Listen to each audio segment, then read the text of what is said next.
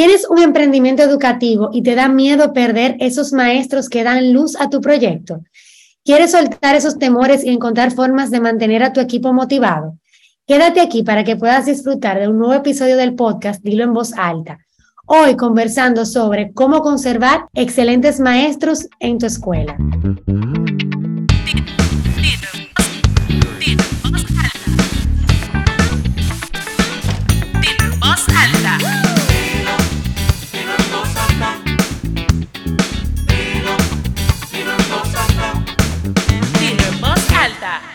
Con Brenda Taveras.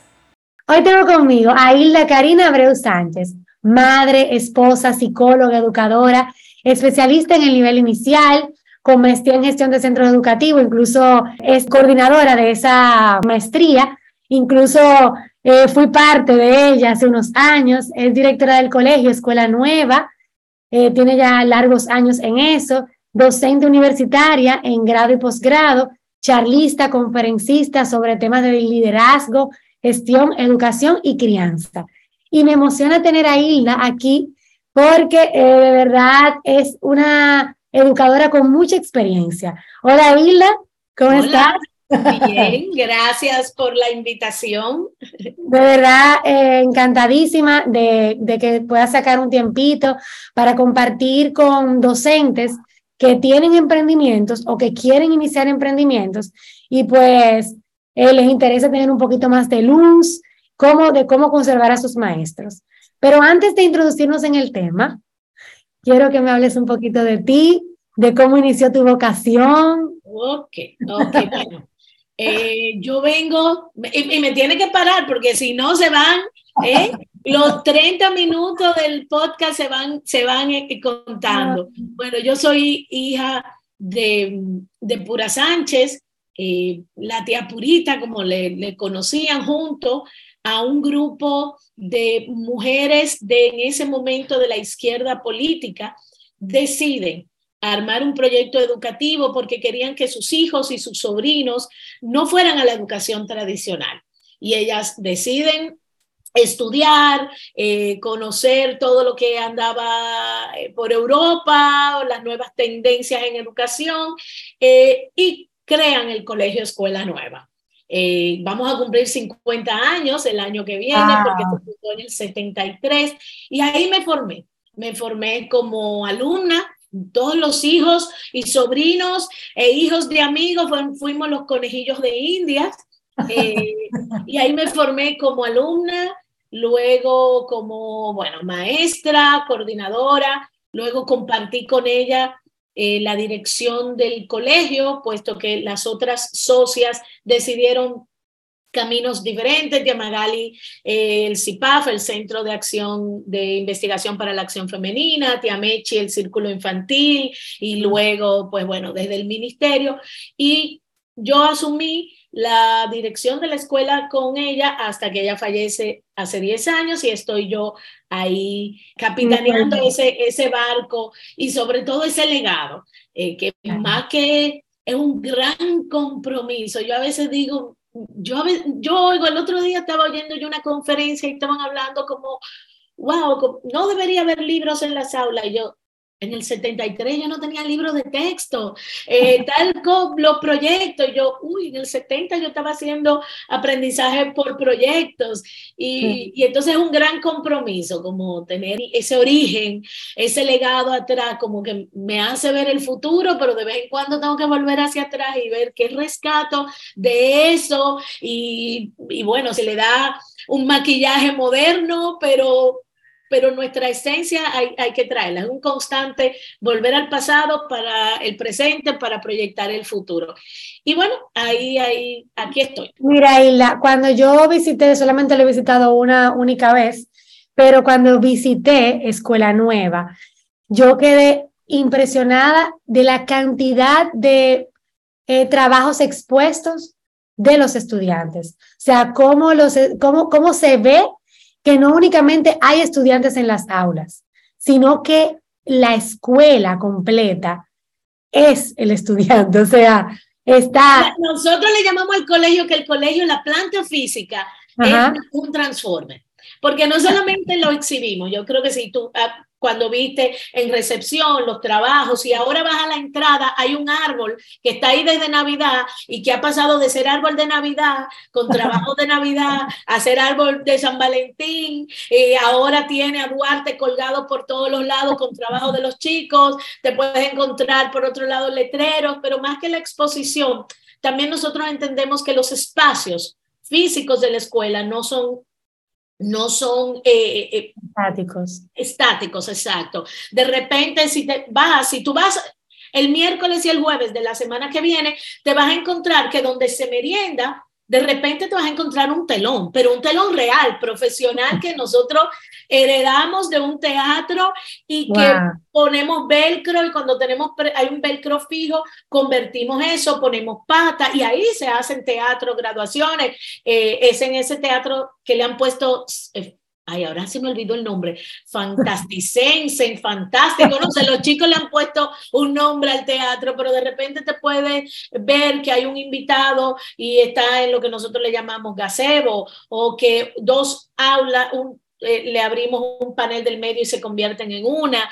Eh, yo me sorprendo realmente cómo nosotros con tantos chicos de inclusión aguantan eso. Yo digo, eso es una terapia impuesta porque, o sea, de repente yo digo, aquí hay mucho estímulo, mucho estímulo visual, mucho estímulo sonoro.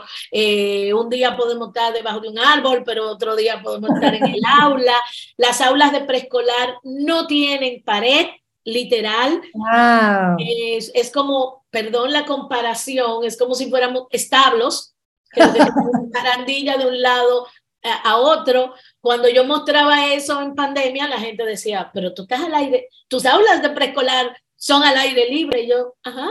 Claro. Ajá. Entonces, eh, la verdad que sí. Y hay como una, todo el que llega siente eso, como, pero, ¿qué es lo que pasa aquí en este ambiente? Que me que, que hay, se, no, se siente, pues, la, la familiaridad, la, el, el, bienestar de, de, la comunidad. Yo creo que, que sí, que, que eso es lo que se siente. Y entonces son casi 50 años y ah, mencionábamos la escuela, los estudiantes, pero detrás de todo eso hay un backstage que son los maestros, directores, coordinadores. ¿Cómo? ¿Cómo ahora con esa, esa mirada tuya de, de directora, de líder de un grupo, cómo mantienes a eh, motivados a estos maestros de querer seguir, a, querer seguir en ese proyecto, querer seguir montados en el barco, independientemente, a ver, sé que hay un factor que es sueldo, ¿verdad? Que muchos maestros lo contemplan a la hora de, o sea, creo que de las primeras cosas que contempla un maestro a la hora de entrar a un centro educativo, pero cuando tengo un proyecto nuevo, el sueldo no me da, ¿Cómo enamoro a, mi, a mis maestros de mi proyecto? ¿Cómo hago que ellos realmente quieran ser parte? ¿Qué, ¿Qué, me dices ahí? Cuéntame. Yo le digo a las personas, no idealicemos el trabajo. Yo creo que todos trabajamos por un salario. ¿eh? Que lo disfrutemos el proceso, lo disfrutamos, pero trabajamos por, porque hay una remuneración económica que necesitamos para el sustento. Eh, entonces, definitivamente el primer punto es un salario competitivo, pero no, no, no todos, y no necesariamente porque seamos nuevos. ¿eh? A nosotros con los años hemos ido en una mejora de salario, pero todavía eh, particular, nos, particularmente eh, nuestros maestros son muy atraídos por, por, por salarios, por mejores condiciones, porque nosotros nos dirigimos a una capa media que paga Menos, sí. Menos, eh, somos pocos alumnos, con muchos con muchos, en una estructura costosa eh, en cuanto a todos los proyectos que tenemos. Eh, entonces, bueno, muchas veces ahí las personas se frenan para entrar o deciden, y, y, lo vivimos mucho con esto del concurso de oposición del año pasado. Fuera de eso, ya lo que están, yo tengo personas, yo digo, Dios mío, el activo el pasivo laboral de esta escuela es inmenso. Hay personas que tienen 40, 30. Eh, nosotros hicimos una dinámica el año, eh, al comenzar este año. El que tenga más de 10 años, levante la mano. El que tenga, el que tenga dos, poquita. 5, 10, íbamos cuando 30 años, eso fue. ¿eh? Y entonces, eh, sí, eh, lograr eso, primero, yo tanto como para las familias, y digo yo en este momento como, como cabeza, ¿verdad? Pero todo el equipo de, de gestión, tanto para las familias nuevas como para los maestros, desde el día cero, mostramos qué somos, ¿ok? Eh, incluso voy a hacer el paralelo con, con, los, con los, la familia. Nosotros le decimos primero, esta es nuestra tarifa y un brochure genérico de lo que conocemos, de lo que ofrecemos. Si, si, usted puede ajustarse a ese presupuesto, si está dentro de su presupuesto familiar, pasamos al segundo, que es una entrevista conmigo, con el equipo de gestión, pero conmigo a la cabeza para que conozca la escuela. Porque puede que haya cosas que no le gusten y hasta aquí lo dejamos y eso es bueno, eso es válido, bien, bueno y válido porque usted como familia o como personal, como persona tiene sus, sus valores o tiene sus... Eh, si le gusta lo que oyó, si lo que oyó usted le dice, mira, me causa curiosidad, seguimos a la visita a la escuela, a la evaluación. ¿Y por qué esto? Porque nosotros somos un proyecto que quizás mm, la libertad de culto religioso eh, no todo el mundo, no todo el mundo eh, le gusta. Nosotros no, no damos educación religiosa, no hay una ausencia de Dios, pero no hay, no hay educación religiosa. Allá hay familias y maestros católicos, evangélicos, testigos de Jehová, mormones. Entonces, lo primero que tú tienes que, si tú, ese ambiente, tú estás dispuesto a, a eso. Y es hermoso ver a todos esos maestros eh, respetarse, dar su opinión eh, en temas, por ejemplo, tan difíciles como las tres causales. Y nosotros hemos podido llevar al equipo de maestros ese tema y nadie sentirse ofendido porque sabe que es eh, respetada su opinión. Entonces, eso es lo primero, comunicar la esencia, el ADN de tu proyecto. ¿Eh? Que te vas a encontrar alumnos con el pelo largo, con los cabellos rojos, con... Y, hay, hay, maestros que, que no, que eso no, ¿cómo va a ser? Bueno, aquí sí. Entonces, usted tiene que saber si usted encaja. ¿eh? Claro o si está dispuesto a aceptar el reto de, de, ese ambiente. Entonces, nosotros somos muy honestos y muy transparentes en nuestras prácticas, en nuestros valores. Tenemos muy clara nuestra misión. Entonces, ese es el primer, el primer punto, que no haya sorpresas, que no haya sorpresa. Hay mucho que aprender cuando entra un maestro nuevo, pero que no haya sorpresa. Eh, otra de las cosas es, yo no le tengo miedo a que entre una persona de 50 años como que entre una persona de 19 años. ¡Wow! Que, pero eso está, de verdad que me parece increíble esa opinión, porque muchas veces vemos más. O sea, entiendo que se le puede dar la oportunidad, obviamente, a los, a los jóvenes, pero ¿por qué tan poco? O sea, ¿por qué se excluye el, el, otro, el otro grupo? O sea, porque solamente le damos oportunidad y vemos el colegio que se va llenando y se va transformando únicamente de, de, de jóvenes, o sea, de chicas que, que tienen sus experiencias, pero tal vez le, le hace falta ese contacto con esas otras. Por ejemplo, a opinión personal, recuerdo en uno de los colegios donde trabajé, no voy a mencionar nombre, ¿verdad?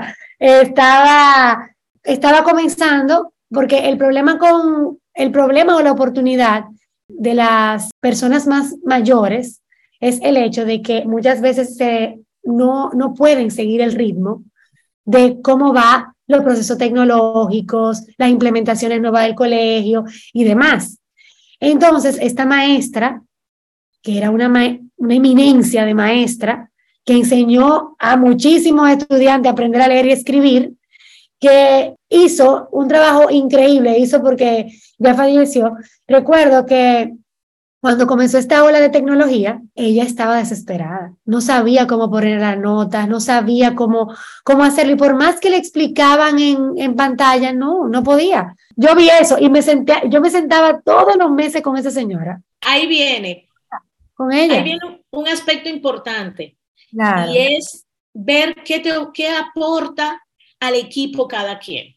Y yo tengo mi maestra de primero, es una, es una, señora, sí, la voy a poner a que escuche el podcast porque siempre que, mira, ya tiene problemas eh, para caminar, pero se actualiza constantemente. Eh, hace diplomado de aquí, diplomado de allá, diplomado de...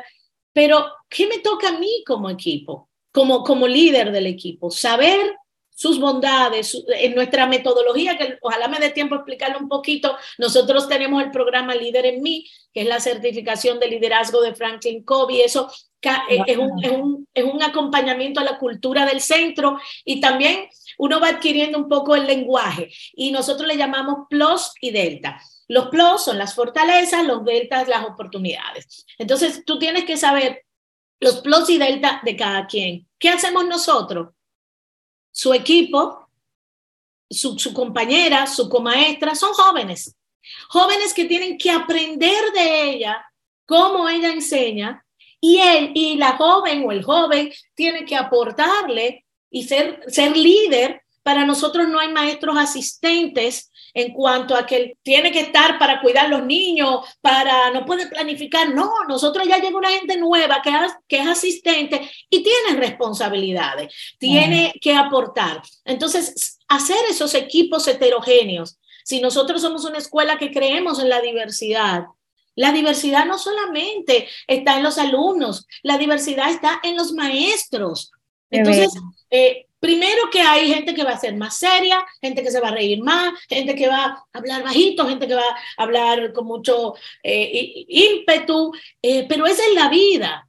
Entonces, eh, el, el equipo de gestión, los líderes, están para crear esa cultura de respeto a la diversidad en alumnos y en maestros, esa cultura de colaboración. yo recuerdo, tú que pusiste el ejemplo de pandemia, eh, y ayer, que, que, se hizo viral, bueno, estamos grabando día 2 de marzo, no sé cuándo sale el episodio, pero ayer se hizo viral la foto de el italiano que fue el caso famoso. Y yo recuerdo que yo para esa fecha le dije al equipo, reuní al equipo y le dije, miren, esto va a llegar, en algún momento esto tiene que llegar. Así que a partir de hoy vamos a imaginarnos que cada día que pisemos este colegio va a ser el último día que venimos por mucho tiempo. Yo no sé de dónde eh, me llegó esa, eh, esa eh, iluminación. Aquí, ¿quién sabe manejar el classroom? ¿Quién no sabe? El, y se hicieron equipos. Se hicieron equipos de de, trabajo para que los que eran más diestros enseñaran a los otros. Esta maestra comenzó, hacía unas cosas hermosas en Classroom, pero faltando dos meses, me dijo, no puedo más, no puedo más. La maestra de, de, primero, ya, yo no aguanto esto. Oye, yo, yo no le dije, usted va, usted es obligado. No, ok, son dos maestras dos primeros, tenemos grupos pequeños, ¿cómo vamos a resolver esto? Un solo grupo. ¿De qué usted se puede responsabilizar? Bueno, de la creación de materiales, de mandarlo a la otra maestra al frente del equipo. Entonces, la flexibilidad, eh, la estrategia, eh, eh, los líderes estamos para marcar las estrategias dentro de la institución eh, y, es un constante, un constante cambio. Esa, esa, cultura de colaboración y de respeto se da por eso, porque saben que mis, vamos a decir, mis superiores reconocen mis talentos. me dan oportunidad para mejorar, para aprender en aquellas cosas que me faltan todos los años, a final de año, nosotros pasamos una encuesta. ¿Cuáles son tus plus y cuáles son tus delta? De manera personal y de manera profesional. ¿Y qué te gustaría? Eh, ¿Te gustaría un cambio de curso para el año que viene? Eh, ¿Qué te gustaría aprender más? Eh, y los escuchamos y en la medida de lo posible vamos haciendo esos cambios. Y yo, tengo un maestro que es parte del equipo de gestión, que es uno de los maestros más conocidos y es porque es un genio, un genio de física, y él puso ahí del año pasado que uno de sus delta eran las partes prácticas, porque yo lo puedo decir, eh, todo el, si alguien de la comunidad Zen, eh, eh, oye, sabe de quién estoy hablando, porque él es un genio que te puede explicar, o sea, lo que sea, pero no pone un toma corriente, porque, ay, no. Entonces, que la parte práctica, la parte práctica, que aunque él hace muchas conexiones de conectar con la vida, de una clase activa, falta la parte práctica. Y nosotros tenemos un estudiante, un egresado, que está estudiando ya eh, casi culminando, eh, física. Y lo llamamos a que hicieran equipo. equipo. O sea, un maestro que le dio clase a este alumno recibe a ese alumno entendiendo, a ese exalumno, que va a aportar va a la clase y que va a ser beneficioso para los estudiantes. Entonces, pongo mil ejemplos y no porque lo hagamos perfecto, sino porque eh, tenemos esa intención. Nosotros recibimos una, una chica, unas hermanas, eh, testigos de Jehová. Eran, eran daban clases en primaria. Okay. Y bueno, ellas decían que se le hacía muy difícil, eh, a veces las sociales, las ciencias, por ciertos temas. y para nosotros lo más importante es que la gente viva según sus creencias. Entonces, si yo no puedo obligarte, eh, no, te voy no va a ser cómodo, pero ¿qué puede ella aportar? Ahí aprendí que la comunidad de los testigos de Jehová, eh, en un afán de que la palabra llegue a todos, eh, forman a, su, a sus miembros en lengua, en lengua de señas pero forman concursos, talleres internacionales y, una, y ellas sabían lengua de señas. Entonces, pudimos hacer un cambio y abrimos una clase de lengua de señas en la escuela. O sea, ella se sintió respetada en sus creencias, pero a la vez que desde sus habilidades y sus talentos podía aportar a una escuela que es inclusiva. Y nosotros a partir de esa experiencia tenemos la, asignatura de lengua de señas para todos los estudiantes desde quinto de primaria hasta segundo, tercero de secundaria. Entonces es un esfuerzo, no es fácil, pero esa mirada sistémica se desarrolla, se desarrolla con, con el día a día, con con querer hacerlo. Eh, flexibilidad, nosotros tenemos una estudiante, una maestra que está ahora terminando, me dice, tengo la última asignatura. Tengo la última asignatura para graduarme. No hay manera, nada más me la pusieron miércoles a las 8 de la mañana y yo tengo una clase a esa hora.Nosotros cambiamos el horario. Hicimos un ajuste, la ventaja nuestra también es que tenemos alumnos de 12 y 12, 11 agrupa, clases de 11, 12. y bueno, que ella tenía en los dos las dos secciones eh, tenían educación física. Bueno, pero el maestro de educación física en la cancha puede manejar a los 23. Claro. Luego, en la otra hora, tú lo vas a tener juntos. Claro. ¿Qué puedes hacer ahí? Entonces nos toca, ¿qué nos tocó ahí? Primero que ella se sintiera que, le, que se le acompaña, respaldada, que se le da la oportunidad de formación, pero a la vez también formamos con ese cambio, porque le dijimos, bueno, estás ahora con los 23 y el único espacio disponible, porque todos los espacios comunes de la escuela, como que a esa hora ya estaban ocupados, es, es en el gasero, que es como al aire libre. Vas a tener recreos. ¿Qué adaptaciones tienes que hacer a tu planificación para ese espacio? Ah, bueno, lo tengo a los dos juntos, es el momento de que hagan los proyectos, de que puedan eh, completar cosas. Entonces, fíjate cómo le doy, damos la oportunidad, pero también le enseñamos eh, estrategias docentes para poder manejar a un grupo más grande, para manejar los tiempos, para manejar la diversidad eh, de actividades. Entonces, yo creo que eso ha sido clave en la escuela el que las personas sientan que eso es una cultura de aprendizaje, una cultura de respeto, no solamente a mi persona, sino entre, entre compañeros. Mira, Hila, mencionas muchas cosas muy importantes. Yo la voy a ir como puntualizando, pero antes de puntualizarla, quiero preguntarte.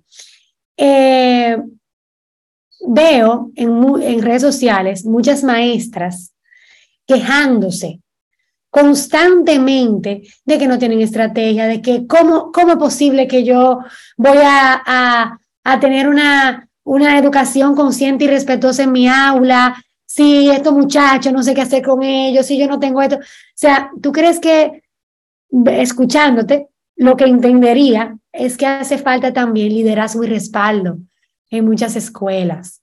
Así es, así es. Eh, entendemos que porque muchas veces se ha graduado, tiene un montón de experiencia, pero los ambientes son distintos. Claro. Eh, entonces, nosotros... Con otras cosas. Nosotros... familias.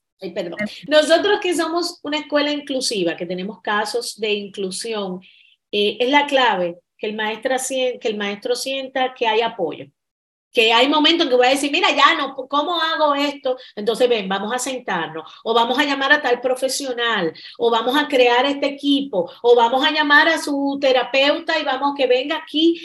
Pero eso ha hecho que yo, yo conozco centros eh, que le cierran las, que para que un psicólogo, un terapeuta, un tutor vaya a observar.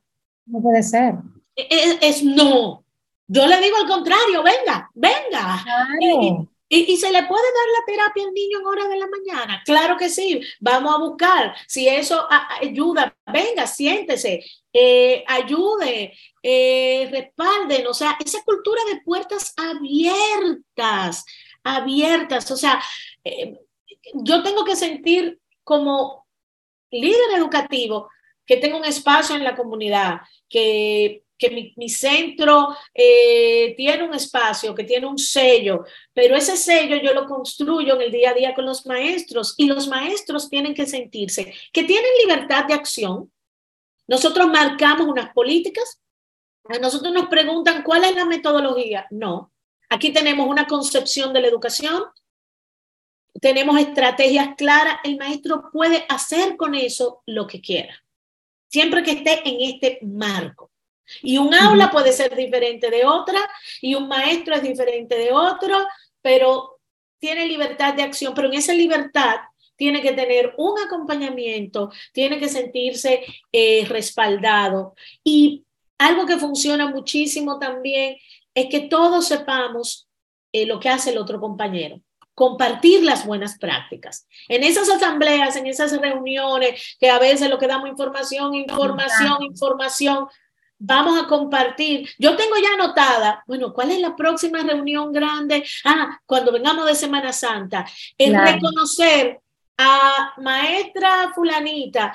Miren, vayan a observar, ven, comparte eh, el trabajo hermoso que tú hiciste con tal tema. La otra que no pone tarea, ¿cómo lo logras? ¿Qué hace? Ven, explícale a los compañeros. Y nosotros tenemos lo que se llama... Eso de no tareas en mi vida. Nosotros lo, lo creemos también, eso nos cuesta mucho que los maestros lo entiendan, pero hay personas, que, hay personas que, entonces bueno, esta maestra lo hace y de matemática, entonces ven, comparte, ¿qué tú haces? ¿Eh? Eh, entonces, nosotros te decíamos, te, decía, tenemos una, lo que se llama hacer depósitos en las cuentas de banco emocional. Eso viene de nuestra cultura de líder en mí. Y no hay reunión de equipo que no comience. ¿Quién quiere hacer depósitos? Y depósito es decirte, Brenda, mi depósito hoy va para ti por esto, esto, esto. Mi depósito va para ti por esto, esto, esto. Y eso lo hacen entre compañeros. Eh, ay, hoy yo quiero sí, porque por cómo ha asumido tal cosa, pero a veces no es que me hace un favor a mí, a veces que como compañero yo he observado lo que hace y, lo quiero reconocer eh, frente, frente a, la, a la comunidad. Entonces, señores, los reconocimientos son importantes. Claro. Los reconocimientos son muy importantes. Y, y, y, no hay que hacer premios monetarios, que nos gusta mucho, pero hay reconocimientos valoraciones frente a, un, a tus compañeros, frente a los padres, eh, que son. Perdona que te interrumpa, pero ¿qué, eh, cómo, ¿cómo lidias con esos reconocimientos? Por ejemplo, tal vez en un grupo en donde se reconoce tal vez mucho a una o dos, tres, cuatro personas. ¿Qué pasa entonces con las demás que no, nunca han sido, tal vez una o dos que nunca han sido reconocidas, que no hay forma como de ver? ¿Qué, qué se hace? Siempre hay, porque viene la valoración de los plus y los delta, que es ah. la evaluación institucional. Pero, pero la gente, yo creo que el equipo se siente bastante bien. Es que, es que es un reconocimiento hasta, hoy yo quiero reconocer a la tía Sabrina porque siempre tiene un detalle para sus padres. Ah, Son cosas tan sencillas. los ojos bien abiertos. Bien abiertos a observar. Por ejemplo, nosotros hicimos con nuestra metodología que viene desde Montessori en la alfabetización, teníamos la letra cursiva. Y decimos, señores, ¿cómo le vamos a facilitar a los alumnos la letra de molde? Perfecto. No nos costó, teníamos 47 años defendiendo un tipo de letra. ¿Y por qué? Porque no, claro. cambiamos, no nos cuesta cambiar, porque lo que queremos es que aprendan. Pero yo el otro día me puse a observar, yo, oh, oh, creo que mal estamos modelando las letras, porque cambiamos, pero no aprendimos como adultos los maestros cómo se hacen las letras en cajón. Y yo hice un alto, yo dije, no, vamos a nosotros a traer, eh, vamos a, investigar, vamos a buscar planillas, cuáles suben, cuáles bajan, el estar pendiente, el estar pendiente de eso, que reunía a los maestros, miren, nosotros estamos muy mal enseñando eso, pero fíjate, no ustedes, nosotros. Buenísimo. Nosotros los éxitos se comparten, los errores se asumen. Y en ese asumir soy yo como líder eh, de la institución. Y quien me conoce sabe que a mí a veces, tú quieres de conscious eh, eh, discipline, sabe que yo a veces no, yo a veces soy reactiva y le digo, miren, pero a los alumnos, a los padres, ¿el qué? No, no, no, no, no, sin ofender, sin, me encanta que los mismos alumnos el otro día dijeron, escuch, le dijeron a una, nueva, a una chica nueva, le dicen, cuando tía Karina te esté diciendo algo y ella esté molesta, trata de obviar su tono y escucha sus palabras, porque siempre te va a enseñar algo. Y los alumnos van donde mí a, con situaciones difíciles, porque saben, no van de donde un maestro, que yo soy coherente y que yo les muestro cuando estoy molesta, pero los acompaño, los escucho, pero bueno, no es de mí que estamos hablando. Entonces, volví a eso, los errores se asumen. Y yo como equipo dije, nosotros estamos tenemos que aprender, tenemos que aprender. Entonces, fíjate cómo yo te reconozco porque tú estás con los padres, pero asumo que no hemos hecho algo bien, pero te voy a dar las estrategias para que mejoremos. Entonces, eh, ha sido el día a día, el día a día, el día a día de, del centro crear esa, esa cultura.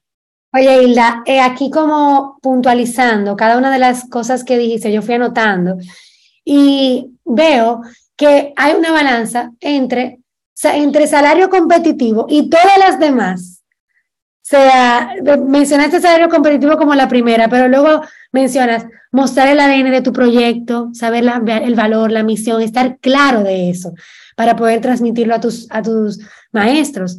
Tener una diversidad de maestros, estar abierto a eso sin miedo. Ser un líder que brinde flexibilidad y además estrategia, que sepa escuchar a sus maestros, utilizar habilidades, las habilidades y los talentos de los maestros, pues utilizarlas a favor de tu, de tu escuela. Que, ah, bueno, tal vez tú no sabes hacer, pero sí sabes hacer teatro, vamos, vamos a ponerte también en una clasecita de teatro para, para, para tus estudiantes. Tener una cultura de puertas abiertas, que no únicamente sea un trabajo de docente, sino también un trabajo de equipo, de psicólogos, de padres, quien quiera que, que desee entrar. A veces tenemos ese miedo de, de, de, abrir las puertas y que los demás sepan qué estamos haciendo, pero pero yo creo que esa es la mejor estrategia de marketing. Tú poder dejar que otros se enteren de qué tú estás haciendo, porque tú estás, eh, si, es, si, es bueno eso que tú haces, oye, eh, va a impactar. La parte también de que todos sepamos lo que hace el compañero y podamos entonces traer valoraciones a, a nuestro equipo, que, que sean constantes esas valoraciones y que siempre hay para todos, porque si estamos pendientes, podemos ver la valoración de todo. Y por último, hablas de dos cosas, de que no nos cueste cambiar aquello que no funciona y saber parar y reconocer qué, o sea, qué debo de hacer, cómo debo de hacerlo, que los errores se asumen. Me gustó eso porque muchas veces entendemos a la hora de, hablarle a los demás, mira, tú tuviste la culpa, tú hiciste eso, tú aquello, mira, en vez de nosotros nos equivocamos. Y, y, tú sabes que lo digo explícitamente porque fue uno de los depósitos en la cuenta de mi banco emocional que me hicieron a principio de año al equipo, diciendo, yo no me había percatado de que yo uso ese lenguaje, de que yo siempre digo, eh, pero es que hemos hecho esto, es que eh, no, o, hicimos esto o no lo hicimos. Y está totalmente fue en nosotros. O sea, dentro de ti que eso, eso sale, o sea, sale en la entrevista. ¿Cómo tú, o sea, cómo es todos, aquí todos estamos haciendo, aquí todos estamos colaborando. Y eso hace que lo del salario competitivo, que sí, que hay que, hay que tenerlo, pero eso hace que también tú veas lo otro. Wow, pero aquí yo aprendo, aquí me valoran, aquí me respetan, aquí, aquí consigo nuevas estrategias, aquí soy alguien, yo soy alguien aquí, soy feliz. Y, mira, yo puse muchos ejemplos eh, que hay que pero te voy a contar, hace unos años nosotros tuvimos una, mm, un, un, grupo de intercambio eh, de Martinica. Por varios años ellos venían, se pasaban una semana. La primera vez, pues quisimos hacer una merienda colectiva para ellos. Entonces, eh, se ha visto, pero no podemos hacerla para la escuela entera. Entonces vamos a hacerla para el, los grupos que compartieron con ellos y con los maestros y demás. Y se le explicó a todos los alumnos, a todos, a todos. Se le puso, se identificaron los que podían participar y demás. Y de repente yo veo a una maestra que está tomando uno de los, de, la, de los alimentos y se lo está pasando a alguien de la fila que no estaba en el grupo. Entonces, ahí es que yo te digo que yo tengo que, tú sabes, buscar mis muñequitos de las emociones y de, y cuando yo vi aquello, le dije, venga acá, venga para acá. Ay, tía, pero un pastelito. Yo le dije, no, no. Detrás de un pastelito, usted sabe lo que usted está haciendo, porque usted no está dejando de comer el suyo para compartirlo. Usted está quitándole a otro una oportunidad de comer, pero sobre todo a alguien que ya se le había explicado las normas. También está violando las normas. Entonces, no podemos estar en los cursos hablando de corrupción, hablando de y no teniendo prácticas. Entonces, el, todo ese ambiente, todo ese ambiente que yo describí se da, pero también se da los llamados a la atención, pero los llamados a la atención, ¿por qué? ¿Qué hay detrás? ¿Eh? Porque si yo conozco muy claro, como yo decía, lo que aquí nosotros, el bien común, el respeto a las normas, tú tienes que pensar un poquito más allá. Entonces, es ese constante de que no, venga acá, no, o sea, no es que todo es maravilloso, eh, hay sus momentos en los que hay que ser, eh, decir, aquí esto no se hace por esto. ¿eh? Claro, Entonces, pero, pero detrás, ay, bueno, aprendí, aprendí, aquí no se hace por esto. Y viene otro nuevo compañero y lo puedo eh, decir. Y algo antes de que termine, importante, señores, es que el que se va, no se lamente como líder lo que usted invirtió, lo que capacitó para que ahora se vaya.